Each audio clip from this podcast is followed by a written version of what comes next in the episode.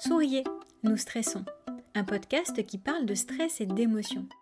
Ces réactions-là dont nous aimerions bien souvent nous débarrasser, pouvoir contrôler, en tout cas ne plus subir et mieux maîtriser.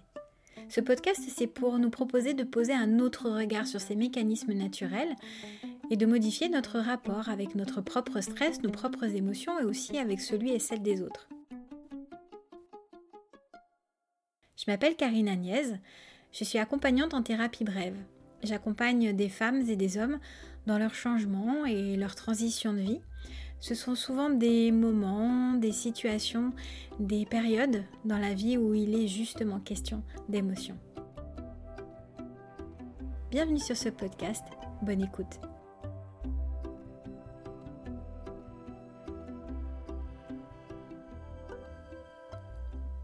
Bienvenue dans ce nouvel épisode du podcast, l'épisode numéro 8, pour parler du stress dans les moments et événements positifs de nos vies. Vous savez, ce sont ces moments où on se dit que là on devrait en profiter, normalement c'est que du bonheur, et pourtant il y a comme une forme de chaos à l'intérieur. En effet, nous associons beaucoup plus facilement le stress aux événements désagréables, négatifs ou potentiellement négatifs. La pression au travail, les résultats d'examen, une séparation, rater son train et arriver en retard. Pourtant, le stress comme les émotions sont des mécanismes d'adaptation. Si vous ne l'avez pas encore écouté, je vous invite à aller écouter l'épisode numéro 2 du podcast. Aussi, ce mécanisme de stress peut s'activer même en cas d'événements a priori agréables, voire heureux. En tout cas, des événements qui sont habituellement à connotation positive, comme euh, un mariage, l'arrivée d'un enfant, une promotion, le départ en retraite, un déménagement, les vacances, et même sujet d'actualité, les fêtes de fin d'année. Mais revenons quelques instants au stress. C'est donc une réponse de notre organisme à un changement ou à une situation qui nous demande de nous adapter. Or, notre organisme a une grande préférence pour les habitudes et les routines. En effet, notre cerveau fonctionne sur un mode automatique. Si vous savez écrire, est-ce que vous vous souvenez quand vous avez appris à le faire? Comme cela était difficile au début, de former les lettres, rester sur la ligne, puis entre les lignes. Et comment maintenant bah, vous pouvez euh, écrire sans réfléchir et être concentré sur le traçage des lettres, et au contraire euh, bah, être centré sur vos pensées ou sur ce que vous êtes en train d'écouter. Et si vous savez conduire, est-ce que vous vous souvenez de toutes ces choses qu'il y avait à vérifier avant de mettre la voiture en route, et de toutes ces pédales, volants et leviers à actionner à des moments différents et surtout au bon moment pour ne pas caler ou faire grincer la boîte de vitesse? Et maintenant, bah, vous pouvez conduire tout en parlant avec euh, vos passagers, en pensant à la liste des courses ou en écoutant un podcast. Quand notre cerveau apprend, cela demande un effort au début, puis devient un automatisme. Ce mode de fonctionnement permet de faire des économies d'énergie et de temps, ce qui laisse une sorte de place pour apprendre de nouvelles choses, mais aussi pour réfléchir et surtout pour faire tout ce que nous avons à faire au quotidien. Et si vous avez déjà essayé de modifier une de vos habitudes ou de mettre en place une nouvelle routine, vous avez certainement remarqué que cela demande un effort, du temps, et que parfois même avec la meilleure volonté, ça ne suffit pas. Le changement demande à notre cerveau, notre organisme, notre système de l'énergie et du temps pour s'adapter au changement. Or, même les événements agréables, positifs, heureux, comprennent leur lot de changements, de nouvelles habitudes, d'organisation spécifiques ou d'imprévus et autres surprises. Je vous renvoie à l'épisode numéro 5, Le stress c'est du ciné, qui détaille ces quatre ingrédients du stress que sont l'impression de ne pas avoir le contrôle sur la situation, l'imprévisibilité, la nouveauté et une potentielle menace pour l'ego. Ainsi, il est facile de comprendre que l'on peut ressentir aussi du stress dans les événements dits positifs. Déjà dans les années 1970, des chercheurs avaient évalué le niveau de stress que l'on est susceptible de subir en fonction des événements de la vie. Sur cette échelle figurent des événements tels que mariage, déménagement, vacances. Prenons quelques exemples de ces moments de vie. L'obtention d'un diplôme. C'est un moment qui marque la fin des études et le début d'autre chose. Entrer dans la vie active, rechercher un emploi, avoir un nouveau statut social, une nouvelle autonomie, des choix à faire. La même chose pour euh, la retraite. C'est un nouveau statut, une nouvelle organisation quotidienne, des nouvelles activités, des relations quotidiennes qui sont différentes, ne plus voir les mêmes collègues tous les jours. Pour un mariage, il y a tous les préparatifs et l'organisation, plan de table, annulation de dernière minute, coordination des prestataires, le changement de nom, la réunion des familles. Avec une promotion, il peut y avoir de nouvelles responsabilités, de nouveaux collègues, un nouveau rôle, un nouveau statut, plus d'exigences personnelles et externes.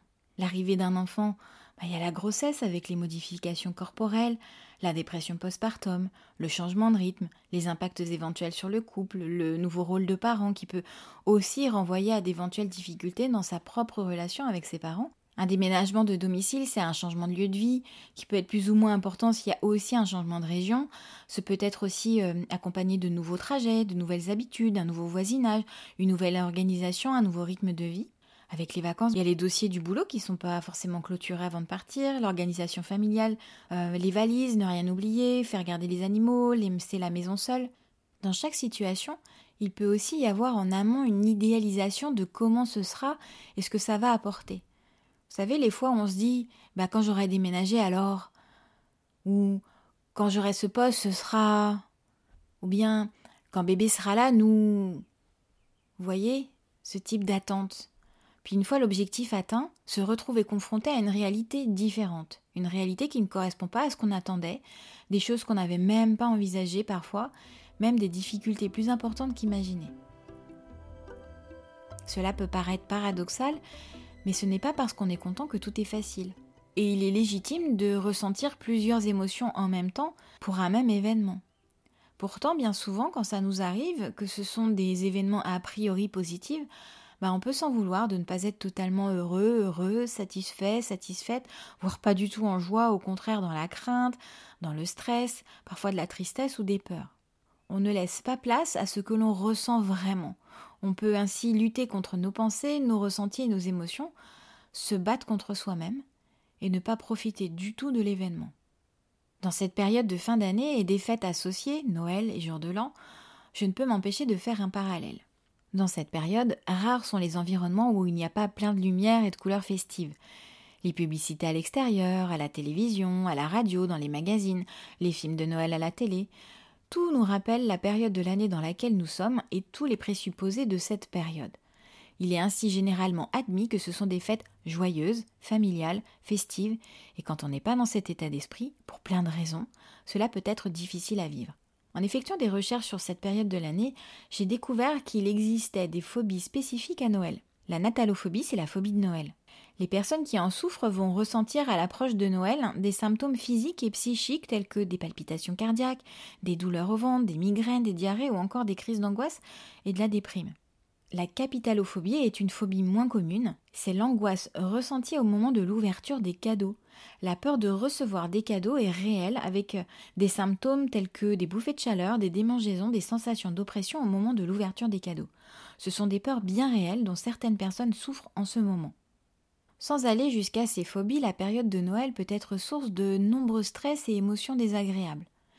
Déjà, il y a les environnements qui sont généralement plus bruyants, plus lumineux, plus fréquentés que d'habitude et qui peuvent devenir très vite trop, trop bruyants, trop lumineux, trop fréquentés et saturer les sens des personnes avec une hypersensibilité.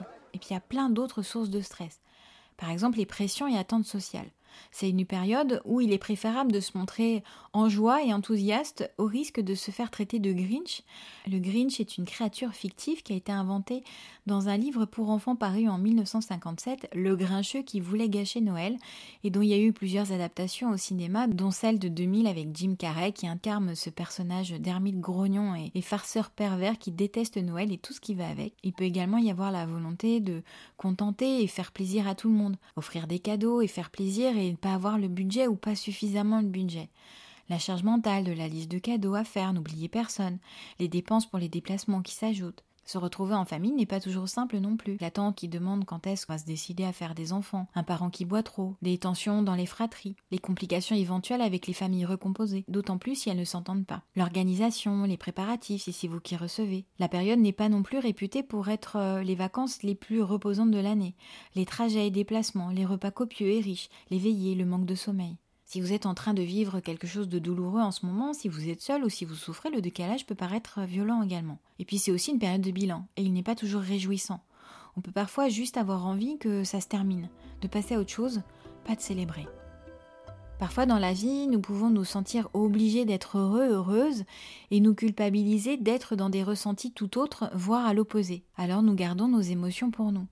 Nous craignons le jugement des autres. Nous pouvons même avoir honte et nous sentir encore plus isolés. Pourtant, tous nos ressentis, toutes nos émotions sont légitimes.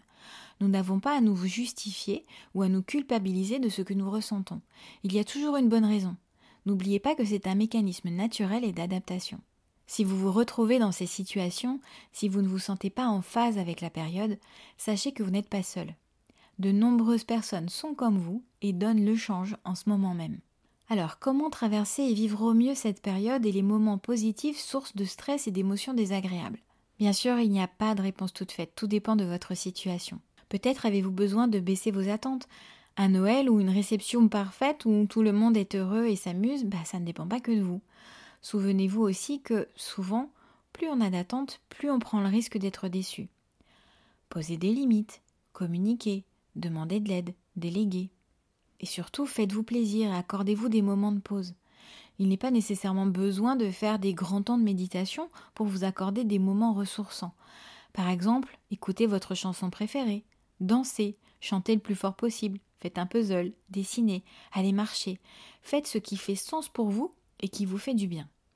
Bien sûr, il y a les exercices de relaxation ou de respiration, comme la cohérence cardiaque. Vous avez plein de ressources disponibles sur Internet, comme par exemple sur ma chaîne YouTube, où vous pouvez trouver de courtes séances de sophrologie. Traitez-vous bien, reconnaissez vos propres limites. Et si c'est trop lourd, trop difficile, douloureux ou que vous n'y arrivez pas seul, prenez rendez-vous avec une personne dont c'est le métier d'accompagner. Le fait de s'exprimer et d'être entendu fait déjà du bien. Il est important d'accepter de ressentir ce que nous ressentons quelle que soit la période, quel que soit l'événement, quelle que soit la situation, de ne pas lutter contre soi et de se faire du bien. C'est un beau cadeau à s'offrir à soi-même. Et vous, y a-t-il eu des événements positifs où vous avez été envahi de stress? Comment avez-vous fait? Et puis comment vivez-vous cette période de fin d'année? Vous pouvez me laisser un message via ma page contact sur le site internet ou sur les réseaux sociaux. Je vous remercie de votre écoute et je vous dis à bientôt pour le prochain épisode. Si cet épisode vous a plu, que vous pensez qu'il peut intéresser d'autres personnes, surtout partagez-le. Mettez également un commentaire, un avis. Vous pouvez mettre un petit pouce, une petite étoile en fonction de la, la plateforme sur laquelle vous l'écoutez.